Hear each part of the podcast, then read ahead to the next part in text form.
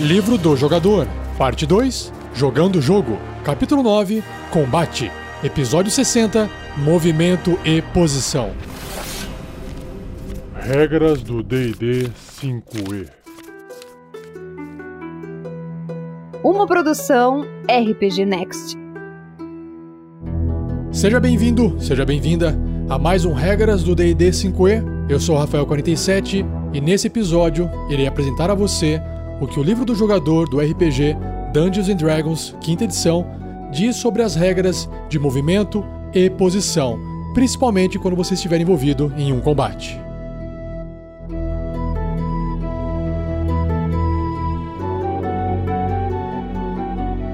Seja você também um guerreiro ou uma guerreira do bem. Para saber mais, acesse padrim.com.br barra rpgnext ou picpay.me barra rpgnext.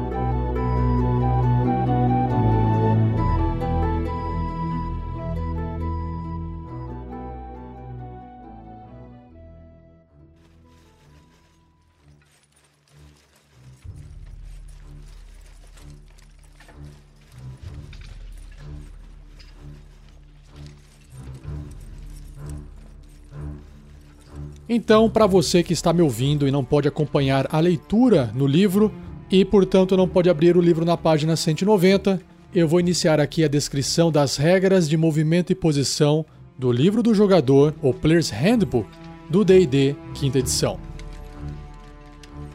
O livro então introduz o assunto descrevendo o seguinte: em combate, personagens e monstros estão em constante movimento, frequentemente usando movimento e posição para ganhar vantagem. No seu turno, né, no turno do seu personagem, você pode se mover uma distância igual ao seu deslocamento máximo. Pode usar o máximo ou o mínimo do seu deslocamento durante o seu turno, seguindo as regras a seguir. E claro, também pode ficar parado se não quiser se mover. Seu movimento pode incluir saltar, escalar e nadar. Esses diferentes modos de movimento podem ser combinados com caminhada ou podem constituir todo o seu movimento. Ah, e lembrando que no livro dos monstros do D&D também existem criaturas que têm outros tipos de movimento. Mas você aí, um personagem comum, né, para aventura, tem esses três tipos que ele citou. Independente do tipo de movimento que você estiver usando, você deduz a distância de cada parte de seu movimento do seu deslocamento total,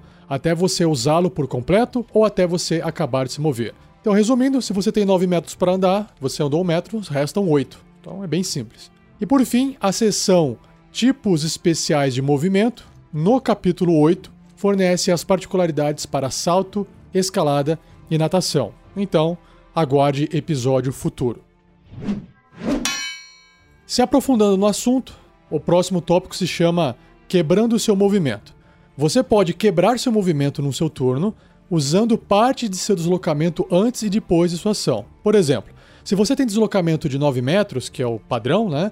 Você pode andar 3 metros, realizar uma ação, sei lá, fazer um ataque, e então mover mais 6 metros, que é o que resta para poder completar os 9 metros. Essa regra é uma regra nova na quinta edição, porque nas edições passadas até a quarta não existia essa possibilidade de quebrar movimento. O que eu acho particularmente muito bom porque deixa o jogo mais tático e permite que o movimento tenha um peso maior também. E como é que funciona então? Se mover entre ataques, que seria um tipo de ação. Se você realiza uma ação que inclua mais de um ataque com arma, você pode quebrar seu movimento ainda mais ao se mover entre seus ataques.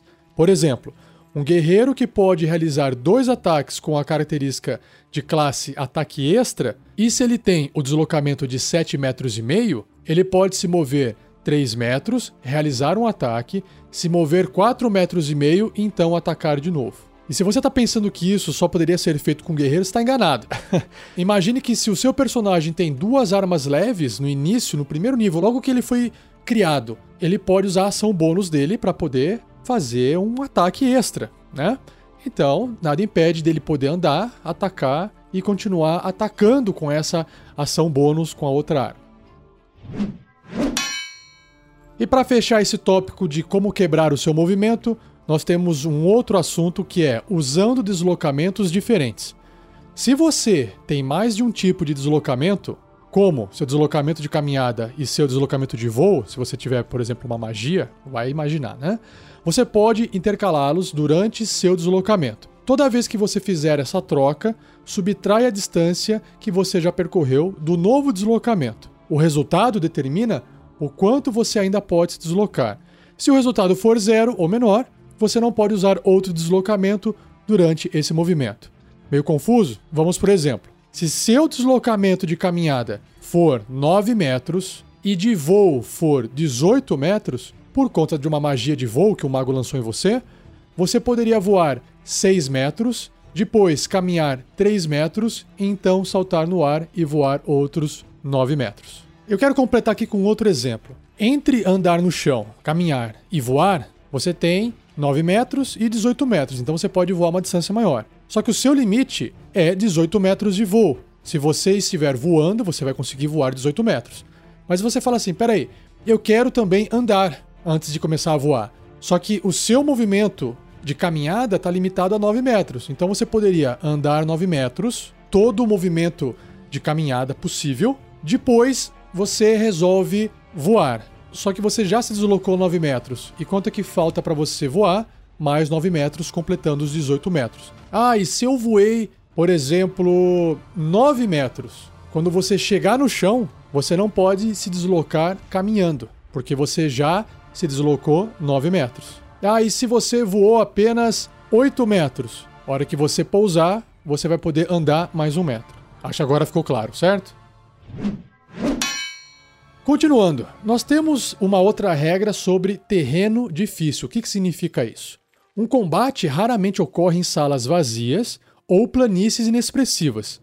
Cavernas com pedras espalhadas, florestas sufocadas por arbustos, escadarias traiçoeiras, a ambientação de uma luta típica contém terreno difícil. Cada um metro e meio de movimento, né, quadradinho ali no tabuleiro, ou cinco pés, em um terreno difícil custa um metro e meio adicional. Essa regra é válida mesmo se houver múltiplos obstáculos em um espaço contado como terreno difícil. Basicamente, ou é terreno difícil ou não é terreno difícil. Mobílias baixas, escombros, vegetação rasteira, escadas íngremes, neve, pântanos rasos são exemplos de terreno difícil.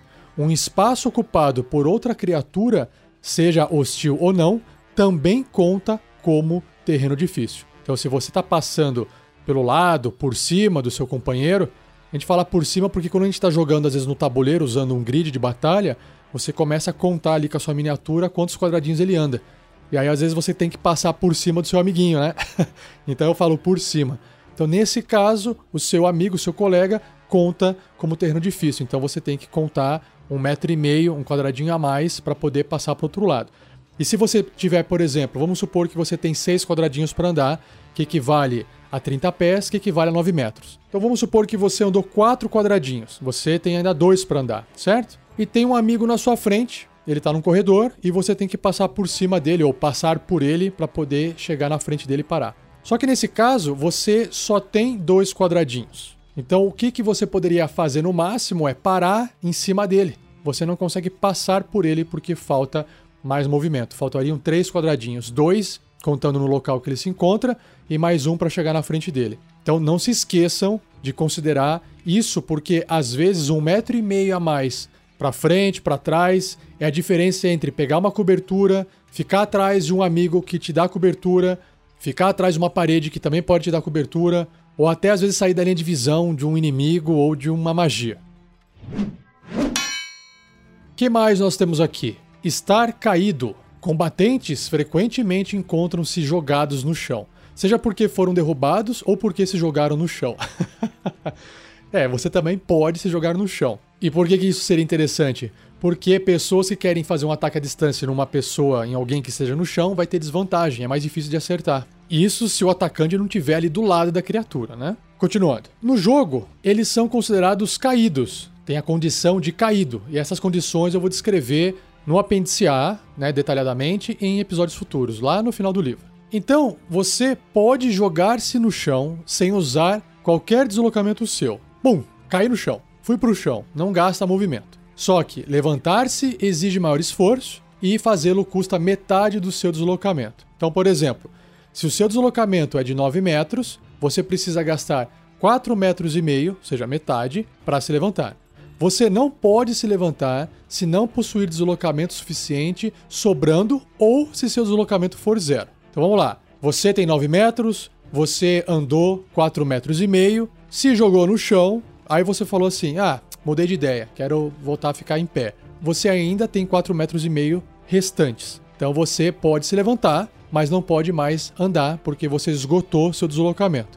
Agora, dos 9 metros você resolveu andar 6. E aí você se jogou no chão. Com 3 metros restantes, você não consegue se levantar. Não é, lembrando, que se levantar gasta metade do seu deslocamento total e não metade do deslocamento que está restando, beleza? Agora, se você quiser, você não precisa se levantar para se mover, para se deslocar. Você pode se rastejar. Ou, numa situação mágica, você pode ser teletransportado, o que seria um pouco mais difícil de acontecer. Então, se você escolher se rastejar, a cada um metro e meio de movimento, né, um quadradinho, enquanto estiver deitado, custa um metro e meio adicional. Como se você tivesse na mesma regra ali do terreno difícil. Agora, rastejar-se um metro e meio em terreno difícil, né, combinando as duas regras, por exemplo, custaria 4 metros e meio de deslocamento. Por quê? Você vai gastar um metro e meio para se deslocar, para poder ativar o movimento, só que você está rastejando, então você gasta outros um metro e meio, e aí, como é terreno difícil, outro um metro e meio, somando 4 metros e meio. Então, se você de repente começou seu turno no chão, deitado no chão, caído, e você está em cima de detritos, ou de folhagem, ou de galhos de árvore, em cima de um terreno difícil, e você começa a querer se rastejar, com 9 metros você vai conseguir se rastejar no máximo dois quadradinhos num tabuleiro, o que equivaleria ali, se você tivesse uma situação normal em pé, a 3 metros. Então te custou três vezes mais caro. Então seu deslocamento né, te custou três vezes mais. Certinho? Vamos lá, próxima regra de movimento se chama movendo-se próximo de outras criaturas. Isso aqui é importante, hein? Você pode se mover através do espaço ocupado por criaturas não hostis. Lembrando que vai contar como terreno difícil. Por outro lado, você pode se mover pelo espaço de criaturas hostis apenas se essa criatura for duas categorias de tamanho maiores ou menores que você. E lembre-se que o espaço ocupado por outra criatura é considerado terreno difícil para você, independente do tamanho. Vamos para um exemplo que o livro não tem, mas eu vou trazer um para vocês aqui. Se você é um Halfling ou um Gnomo, você tem vantagem nesse tipo de movimento, porque duas categorias maior do que um Halfling ou um Gnomo é uma criatura grande, porque o Halfling e o Gnomo são pequenos.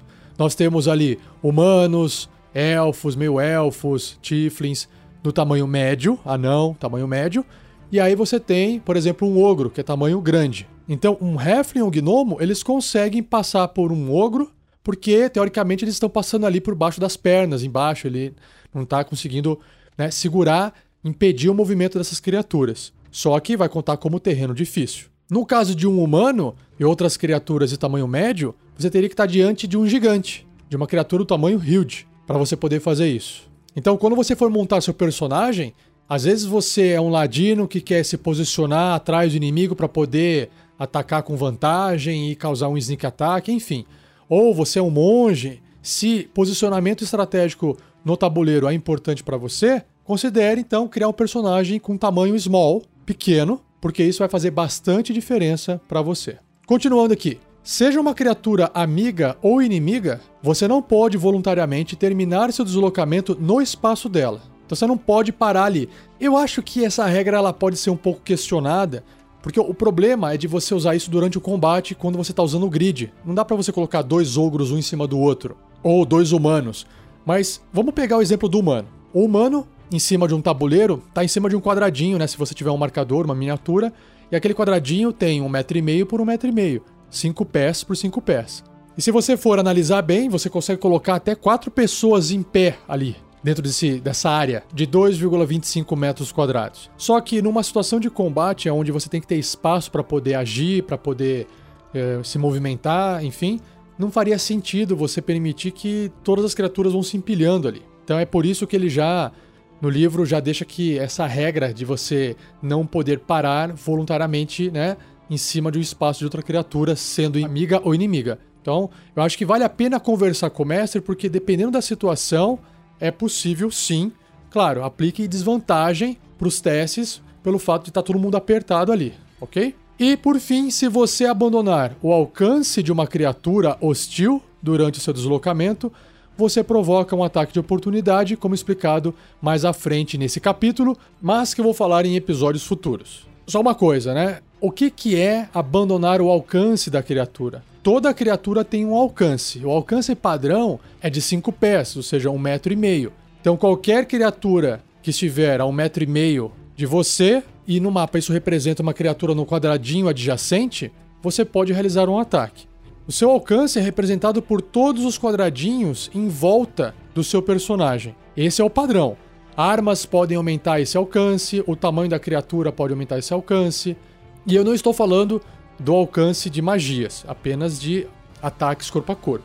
Então, se o seu personagem, ou até o inimigo, se o inimigo estiver próximo de você, abandonar esse alcance no qual você pode fazer um ataque, nesse exato momento, naquele momento de sair o personagem daquela posição, ele provoca um ataque de oportunidade. Tudo bem? Então é o movimento consciente da criatura que vai causar um ataque de oportunidade. Depois eu falo mais sobre isso em episódios futuros. Vamos lá.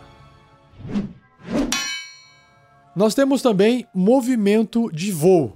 Criaturas que voam desfrutam de muitos benefícios de mobilidade, mas também tem que lidar com o risco de queda. Se uma criatura que voa for derrubada, tiver seu deslocamento reduzido a zero ou for impedida de se mover, a criatura cai. Claro, né? a não ser que tenha a habilidade de planar ou esteja sendo mantida suspensa por magia, como a magia voo. Gente, não preciso nem falar, né? Se você resolveu voar e se por algum motivo você perder a habilidade de voo ou for nocauteado lá em cima, você vai cair. Então, tome cuidado. Antes de eu apresentar o próximo tópico, tem um box de informação ainda sobre o movimento que é interagindo com os objetos à sua volta. Isso aqui é bastante importante para poder te dar uma noção do que o seu personagem pode fazer em conjunto com o movimento e a ação dele. Então, esse box traz alguns exemplos, e são vários, eu vou ler todos aqui para vocês. Sacar ou guardar uma espada, então isso você pode fazer em conjunto com o seu movimento e ação abrir ou fechar uma porta, retirar uma poção de sua mochila. Então repare que é apenas pegar uma poção e não tomar ela. Pegar um machado do chão, pegar uma bugiganga de uma mesa, remover um anel do seu dedo, pôr alguma comida em sua boca, cravar um estandarte no chão, tirar algumas moedas da algibeira de seu cinto, beber todo o conteúdo de um frasco. Então aqui nesse caso, se você já tinha pego a poção, agora, uma vez segurando ela na mão, você pode beber. Baixar ou levantar uma alavanca, puxar uma tocha de um suporte, pegar um livro de uma prateleira ao seu alcance, apagar uma pequena fogueira, colocar uma máscara, remover o capuz de um manto de sua cabeça, colocar sua orelha na porta, chutar uma pequena pedra, girar a chave em uma fechadura, tocar o piso com uma haste de 3 metros, sei lá, para poder procurar a armadilha, e pegar um item de outro personagem. Esses são alguns exemplos, e reparem que o livro não vai deixar claro exatamente todo e qualquer tipo de ação ou movimento que você pode fazer em conjunto com outras coisas. Quem tem que definir isso é o mestre, e se o mestre quiser ser democrático, ele pode discutir com os jogadores se aquilo lá vai gastar um movimento, se ele pode fazer em conjunto com o movimento, se vai gastar uma ação ou se pode fazer em conjunto com uma ação. E lembrando, eu não vejo o problema dos personagens puxarem a sardinha pro lado deles, que é o que vai acontecer geralmente. Ah, mestre, eu quero aqui fazer isso, bater com um pedaço de pau ali, quero pegar uma poção aqui, fazer outra coisa lá. Você fala, ó, oh, pera um pouquinho. Você pode fazer uma coisa junto com o movimento, uma outra coisa junto com a ação. Ou uma coisa com os dois ao mesmo tempo. Você pode ajustar a regra da forma que você achar melhor. Só que aí você não vai se esquecer, mestre, de que quando um inimigo, uma criatura inimiga, tiver no turno dela, ela também vai poder fazer a mesma coisa. Porque senão fica desequilibrado o jogo. Se um jogador pode fazer várias coisas, ah, eu posso, eu quero fazer aqui quatro coisas. Eu não deixaria, porque fica parecendo aquela brincadeira de é, polícia e ladrão meio sem regra. Eu quero fazer 300 coisas e meu turno não acaba nunca. Agora, mesmo assim, se você achar que vale a pena deixar o jogador fazer aquelas duas coisinhas que ele queria, quando tiver ali um orc chefe na frente deles querendo fazer duas coisinhas que ele tá afim de fazer, aplica a mesma regra, certo? Saindo do box e voltando aqui para a coluna do livro, nós temos tamanho de criatura. Cada criatura precisa de espaços diferentes por conta de seu tamanho. A tabela, categoria de tamanho, mostra quanto espaço uma criatura de um tamanho particular ocupa em combate. Já vou falar ela para vocês aqui. Objetos, algumas vezes, usam as mesmas categorias de tamanho. Ou seja, você tem lá um gigante vestindo uma armadura gigante com uma espada gigante. Tudo é do mesmo tamanho, proporcionalmente para ele. É isso que ele quis dizer aqui. Então, o que, que essa tabela de categoria de tamanho tem? Nós temos os tamanhos, os tipos de tamanho e o espaço que ele ocupa, em metros ou em pés. Então, o primeiro tamanho descrito é o tamanho miúdo, tiny, que geralmente é um gato. Ele vai ocupar 75 centímetros ou 0,75 metros por 0,75 metros. Então, imagina que ali no tabuleiro tem um quadradinho, certo? Se você dividir esse quadrado em quatro partes, riscando ele no meio, na vertical e depois na horizontal, você vai ter quatro quadradinhos menores de tamanho miúdo, que basicamente é dois pés e meio por dois pés e meio. Já os tamanhos pequeno e médio ocupam o mesmo espaço, ou seja, um metro e meio por um metro e meio, que é o próprio quadradinho do tabuleiro, também representado por cinco pés por cinco pés. O próximo tamanho maior é grande, onde os ogros geralmente se encontram e outras criaturas grandes, cavalo. Ele vai ocupar o dobro das dimensões do espaço médio ou pequeno, o que equivale a 4 quadradinhos. Ou em pés, isso daria 10 por 10. Acima de grande nós temos enorme, huge, que é um quadradinho a mais. São 3 quadradinhos por 3 quadradinhos. 4,5 meio por 4,5 meio. 15 pés por 15 pés. E acima de enorme nós temos o imenso, que é gargantua. Um quadradinho a mais, 6 metros por 6 metros ou até maior. Isso equivale a 20 pés por 20 pés, no mínimo.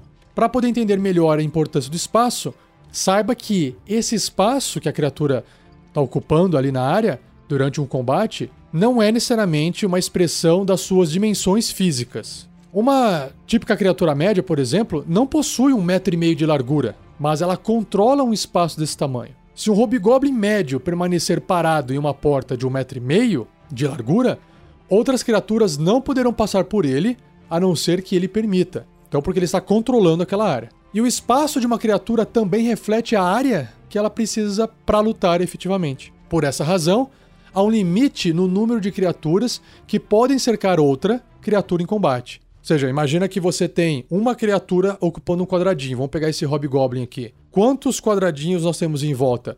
Nós temos três em cima, três embaixo e mais dois, um de cada lado. Então isso soma oito quadrados. E quanto maior for a criatura, mais quadradinhos em volta terão para que mais pessoas possam acabar ali chegando perto dela.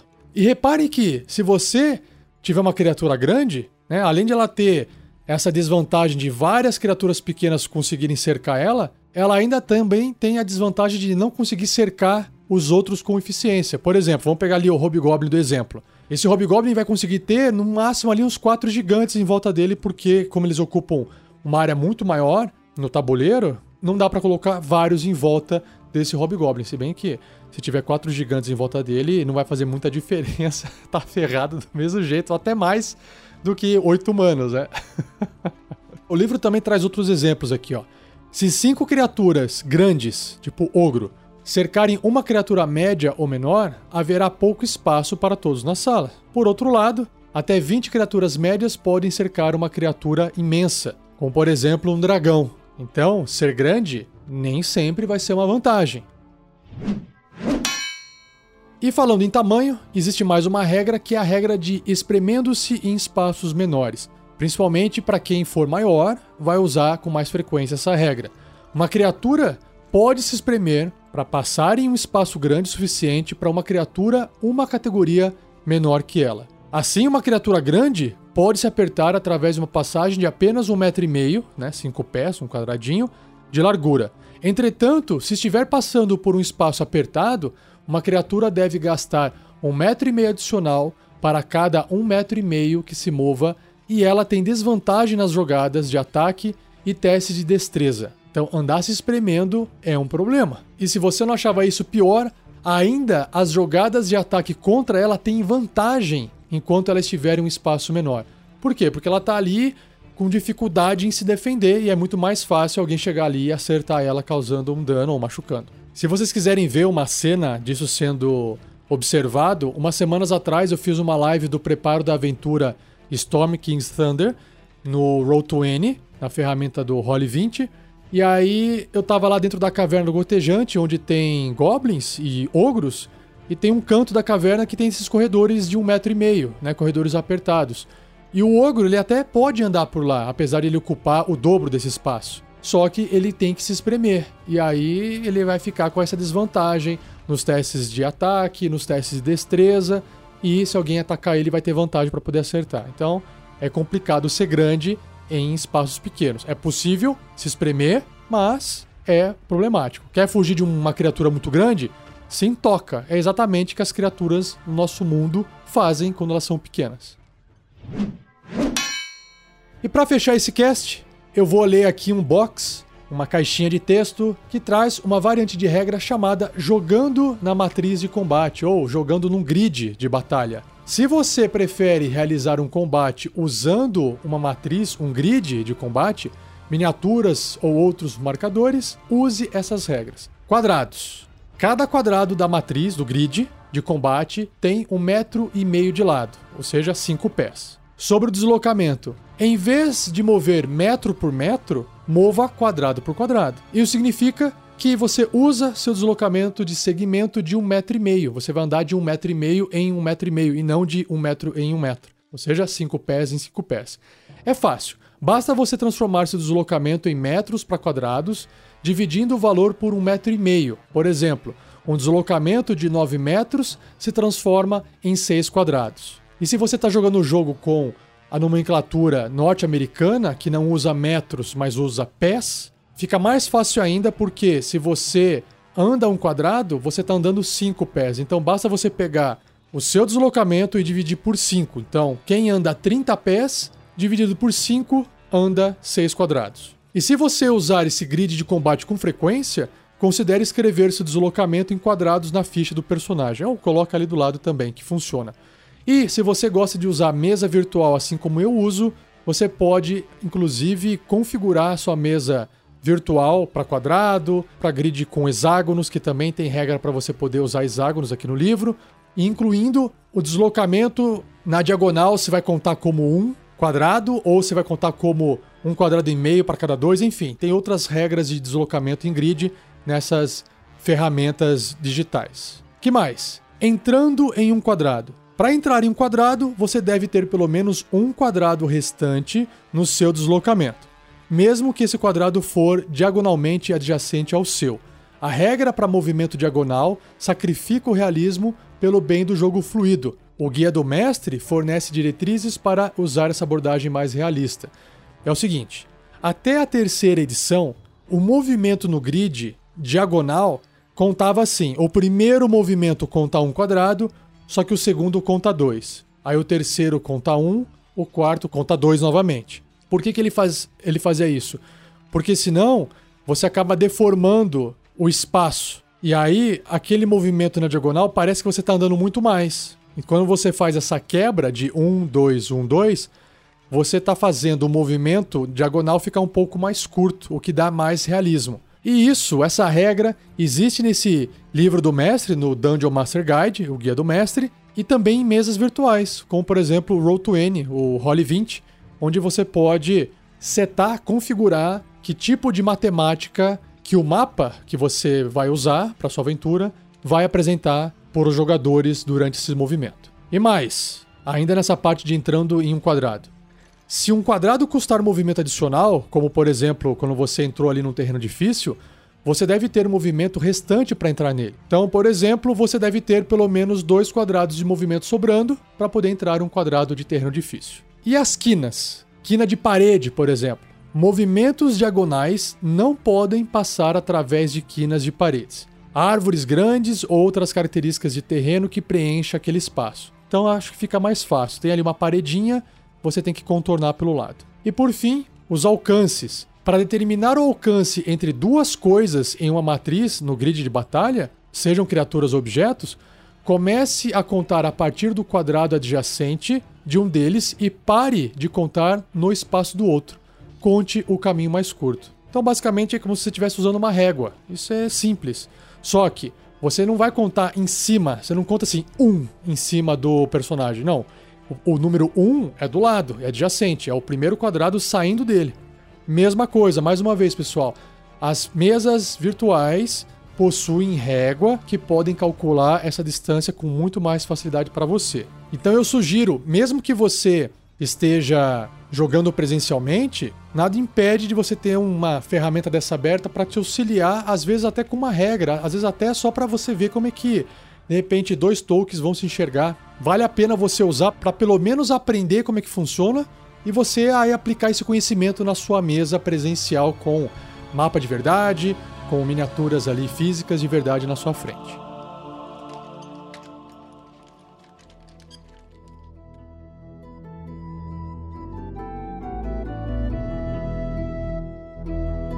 E assim eu finalizo mais um episódio do Regras do DD 5E. Espero que você tenha gostado. Então, se você gostou, não se esqueça de compartilhar com amigos, amigas, mestres e mestras esse episódio.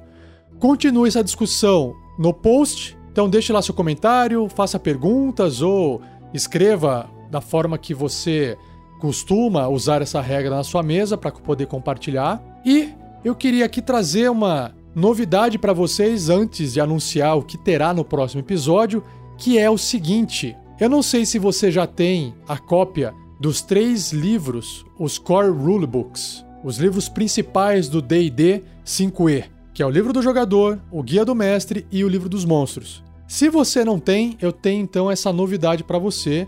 A Amazon está trazendo um gift set, que é o quê? É um conjunto desses três livros já com as erratas corrigidas, ou seja, uma nova impressão, ele vem num case super lindo para você poder guardar os três livros dentro. E além disso, vem o escudo do mestre junto. Quanto que está custando isso hoje na Amazon? É caro, pessoal. Mais de 650 reais. Tem que ver o preço, porque no momento dessa gravação, o preço pode estar tá um, e quando você estiver ouvindo, o preço pode estar tá outro. Mas, olha só que interessante. O D&D é o primeiro RPG do mundo que vai fazer 45 anos em 2019. Se você não sabia, quase todo jogo hoje, digital ou até de tabuleiro, possui algum elemento de RPG. O que a gente vê hoje nos jogos digitais e em alguns board games só existem porque o D&D foi criado há 45 anos atrás. Além disso, o D&D está na quinta edição, ou seja, ele foi aprimorado ao longo desses 45 anos é uma versão super sólida. Eu até considero o D&D 5e a versão definitiva do sistema. Não ouvi ninguém cogitar uma nova edição até agora. Não tem por que ficar trocando edição se o sistema está redondinho. E se você não achar que isso é suficiente para você adquirir uma cópia, no link da Amazon no nosso post, saiba que você ao comprar o livro vai sustentar o hobby. Você vai sustentar a empresa que publica aventura, que fabrica miniatura, que agora está fazendo jogo de tabuleiro, está fazendo jogo digital, tudo no universo D&D. Mas eu entendo que é um valor caro. Mas você também pode pensar o seguinte: ah, é um preço de um celular. É um preço de um celular mais ou menos no Brasil, né?